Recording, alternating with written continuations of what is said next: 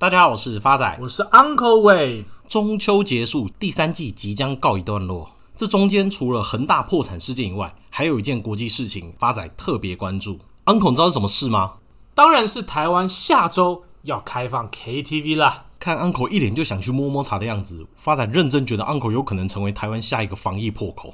Uncle 现在可是口罩不离身，不仅 Tinder 的大头照放着疫苗接种记录卡，除此之外，连滑 Tinder 都戴着口罩。所以有女性听众朋友在 Tinder 上面看到用疫苗接种记录卡当大头照的，请记得检举。发仔，我认真觉得跟你录音真的在浪费我的时间。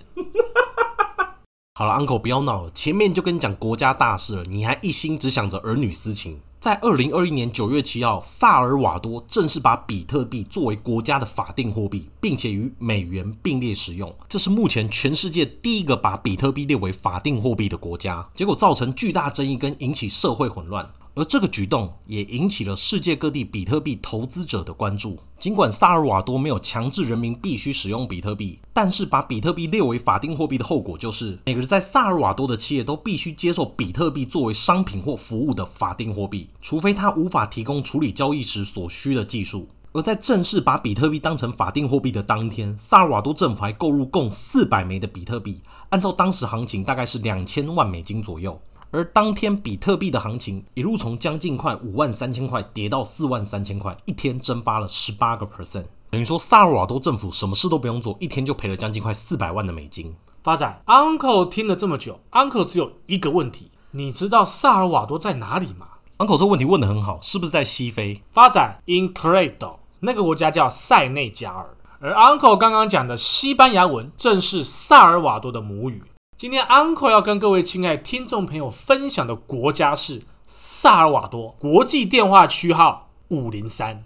萨尔瓦多的特色有四：第一，它位于中南美洲，因曾经被西班牙殖民过，因此母语为西班牙语；第二，国家总人口为七百万，约莫等于台北市加新北市的总人口数；第三。国家面积为两万一千平方公里，约莫只有台湾的三分之二。第四点，目前萨尔瓦多的 GDP 正走在第五波邪恶波。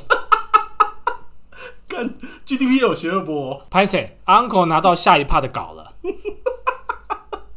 第四点，国民经济以农业为主，主要盛产咖啡跟棉花。而在二零零一年以前，萨尔瓦多的法定货币是萨尔瓦多科朗；而在二零零一年一月一号以后，正式以美金成为法定货币。感谢 Uncle 帮大家的补充。前面提及萨尔瓦多以农业为主。而该国的 GDP 有将近快两成以上都是由海外的萨尔瓦多国民汇回到萨尔瓦多的钱，也因此这个政策最初的目的是为了降低海外劳工在外汇时的手续费以及时间成本。像一般跨国汇款的手续费，包含中转行收的费用，加总起来平均都约莫在五十到六十美金不等。而透过去中心化的比特币转账，则没有这个费用。但是在政策推行下，没有完整的配套措施，加上上线首日政府的 APP 就宕机，让比特币成为萨尔瓦多的过街老鼠。而政策实施前的几个月，在国内各种反对比特币的声浪四起。根据当地民调显示，七成民众不认同本法案，九成不知道如何使用比特币，连立法过程都相当简洁，由总统提交国会后不到六个小时就得到批准。即便萨尔瓦多总统日后不断推广当地的麦当劳以及星巴克都支援比特币支付，使用比特币可以节税，以及增设两百台比特币的兑换美金提款机，也无法遏止民怨。但好处是，这个策略让萨尔瓦多长期成为国际版面的焦点，也让不少外汇收入为主的国家关注。其中，乌克兰已经在九月八号正式通过加密货币合法化的法案，而巴拿马也在跃跃欲试。Uncle，那你听到这边，你自己对于比特币列为法定货币有什么看法？Uncle 在此跟各位亲爱听众朋友解释一下法定货币的定义。顾名思义，就是靠政府的法令使其成为合法的货币。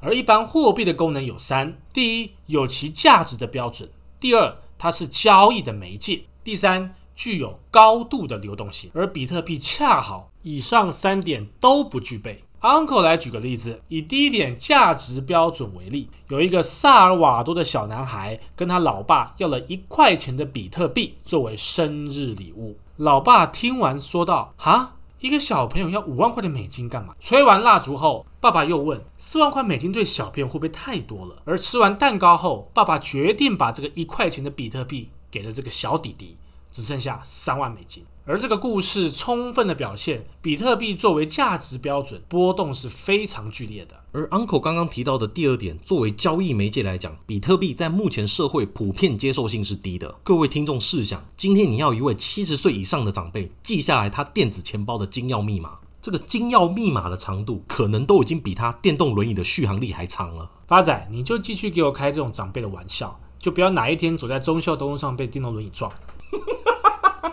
最后一点，Uncle 所提到的高流动性，这也是比特币目前最致命的一点。就是我今天拥有比特币，我只能出国到萨尔瓦多这个国家，我才能使用。尽管目前各大公司未来都陆陆续续开放比特币付款，但目前真的推行的也只有 Twitter 可以以比特币作为小费支付的来源。而这市场有趣的地方就是，有国家把比特币当成法定货币，就有国家把比特币当成违法的货币。九月二十四号周五。由中国人民银行领衔，会同最高人民法院、工业和资讯部、公安部等十大机关明确宣示，虚拟货币在中国违法，坚决禁止，严格取缔相关业务。内容根据《华尔街日报》整理，总共有七项。第一项，虚拟货币不具有法定货币等同的法律地位。二，虚拟货币相关业务属于非法金融，将一律严格禁止，违反者将负刑事责任。哇，这就跟以前差很大了。以前玩比特币了不起，就是缴个罚金就没事。现在被抓到，有可能被送去新疆喂比特犬呢。哎，发仔，新疆有比特犬吗？不是啊，Uncle，不要认真，我只是举例而已。OK。三。参与虚拟货币投资引发的损失将由投资人自行承担。四、各地方政府加入全方位监测预警机制，配合人民银行、中央网络部门严密追踪备份虚拟货币挖矿、交易、兑换全产业链。哇，这样中国不仅言论自由要监管，现在连你过去有没有挖矿的记录都要拉出来看。金融机构和非银行支付机构不得服务虚拟货币利害关系人，不得将虚拟货币纳为。抵押品或其开立的保险业务。六、互联网企业不得提供场所、商业展示、行销宣传、付费导流等服务给虚拟货币相关业务。七、公司登记名称与主要业务内容一律不得含有虚拟货币、虚拟资产、加密货币或加密资产等字样或内容。中国的政策推行下，最终造成比特币在短短两天内从四万七跌到三万九。跌幅整整将近两成，而发仔今天也帮大家做个总结。今天不管是虚拟货币还是任何投资，都一定有多空双方的看法，并没有对错。而以发仔跟 Uncle 的立场来讲，我们并没有反对加密货币，而是我们认为各项投资产品都必须要了解其本质，进而降低投资风险。而从萨尔瓦多的看多比特币见高，以及中国看空比特币短线见底，这也就是我们投资上常常讲的买在预期，卖在事实。也就是所谓的 buy the rumor, sell the fact。所以，Uncle 今天有什么 rumor 可以买？发仔，Uncle 在此澄清，这绝对不是 rumor，而是 evil wave，邪恶波。今天 Uncle 要跟各位亲爱的听众朋友分享的标的是正耀。科技股份有限公司，台股代号六一四三，成立于一九九七年六月六号，是一家区域宽频网络设备专业制造商，并于二零零二年正式挂牌上柜。公司产品主要以区域网络宽频设备为主，并积极投入电子书阅读器的开发。不仅拥有无线网络之开发技术，也是国内最早拥有量产 e-book 的技术公司。哎，Uncle，等等等等等等。请问你这家公司跟萨尔瓦多或者是比特币有任何关联吗？有的，在萨尔瓦多的一个城市阿波帕，Uncle 有一位友人在加油站对接开了一间杂货店，在开杂货店的闲暇之余，手上看的那本 e-book 正是用比特币购买。发展，你说这个渊源深不深？Uncle 现在是不是因为标的都跟不上我的新闻，所以故事都编的，是不是？发展不要问，让 Uncle 继续讲下去。营业项目跟产品结构：电子书、电子纸跟电子标签占六十五个 percent，扬声器十二个 percent，网通产品十四个 percent，其他产品九个 percent。Uncle 看好此家公司的因素有三：第一，财务面，二零二一年上半年合并营收达二十六点六亿元，成长十个 percent。那政要发言人也表示，下半年将进入传统出货的旺季。看好现有产品需求将持续成长，以及电子物流标签开始稳定出货，再加上彩色电子阅读器带动的换机潮，公司对于今年营收获利展望非常的乐观。发言人也同时表示，依照政府规定，中国的扬州厂已经分阶段复工了。产能利用率逐步拉升，八月失掉的产能会安排在后面加班赶工生产，预期到年底都是满载。特别是彩色电子纸的扩产之后，客户对于彩色电子书阅读器都很有兴趣，也看好在明年掀起换机潮，订单将一路看到明年上半年。第二因素，消息面。因新冠肺炎影响，改变的生活形态以及日常的购书阅读习惯。根据资诚联合会计事务所的报告指出，未来五年内，台湾的电子书将以十一点五个 percent 的年复合成长率成长。在二零二四年，电子书占整体台湾消费性图书的销售额也将从十五点七个 percent 提高到高达三十个 percent。那么，市场调查研究机构评估报告 Valuates Reports 估计，到二零二六年，电子书全球市场规模将是现在的二点四倍，可达新台币一兆八百万元。后市。客气，Uncle，不好意思，听你念那么久，发仔有个小小的疑问：既然电子纸都有了，那有没有电子纸钱？发仔，那 Uncle 问你，那你要怎么把电子纸钱烧给祖先？还不简单，我未来只要烧一组云端密码跟账号就好啦。好了，发仔，下次你的问题我一概忽略。Uncle 看好第三个因素是，目前正要正走在第五波邪恶波。第一波从二零二零年三月十九号的低点二十四点七涨到二零二零年六月十九号的四二点三，再修正到二零二零年九月二十五号的低点三三点五，再涨到二零二一年四月二十九号的高点六十点三，之后回落到二零二一年五月十七号的低点三七点七。那么现在就是从三七点七往上推升的邪恶。第五波，那未来的目标价会落在哪儿呢？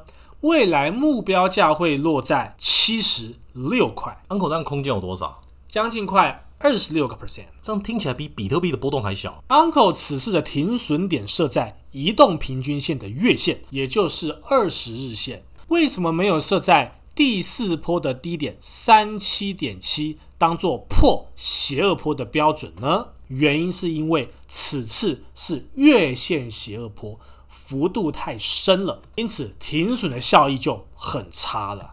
接下来是回复听众朋友的时间。第一个魏思阳的留言，他说：“真心觉得本节目的精华就是发仔的笑声搭配上 Uncle 的幽默，那个笑点整个爆发。想请问 Uncle 是否看好越南的 ETF 长期的发展？”好的，依照二零一五年升息循环的情境，新兴市场总是会被外资成为提款机。修正居多，因此 Uncle 不建议。下一位新听众朋友 Judy 的留言，很喜欢的频道，口条清晰，思绪清楚，浅显易懂，赞赞。Uncle 再次感谢朱棣的留言。下一位亲爱听众朋友，彰化韭菜阿峰，第一次听到你的节目，立马被圈粉，每每一更新立马收听。今天听到会另辟一集钢铁，让我非常期待。还想请问新光钢未来的走势，我。还有机会解套吗？Uncle 再次给你一个反弹目标价八十四块，有到都可以做个调解喽。下一位是我们老妈几廖麦的留言，上上礼拜收到钱母之后，隔天持有的股票立马涨停，这就是钱母的威力吗？是的，听到 Uncle 跟发仔介绍恒大集团，让我获益良多，马上跟朋友分享，知道恒大事件吗？直接听理财干货王七十一集就知道了，不用再看其他报道。另外，很期待钢铁股特辑，除了台湾钢铁之外。可否请 Uncle 也介绍？美国钢铁股？还有，请问明年看好的科技、航空、旅游个股？想要先做功课。最后还是要感谢两位替我们准备那么多好的标的，也设定好目标价跟停损价，让我们散户学习有纪律的执行停损，跟风险当朋友。好的股票大赚，表现不好的股票小赔。再次感谢两位，Uncle 也感谢廖麦的用心留言。Uncle 在未来陆续几集会分享我们之前有跟大家分享过的标的，也正好是科技、航空、旅游的相关个股。最后一位是听众朋友维拉的来信，谢谢 Uncle 跟发仔每集精彩的分享，很喜欢我们的分享方式。他也很认真推荐我们的节目给亲朋好友们，希望我们的节目会越来越受欢迎。谢谢维拉的支持，Uncle 也非常的感动。Uncle 在此也希望各位亲爱的听众朋友能够多多介绍理财干话王给身边的亲朋好友知悉。那么至于没有回答到的朋友，也不用担心紧张，欢迎来信，Uncle 跟发仔会一一回复您。谢谢大家，我是 Uncle Wave，我是发仔，我们下次见。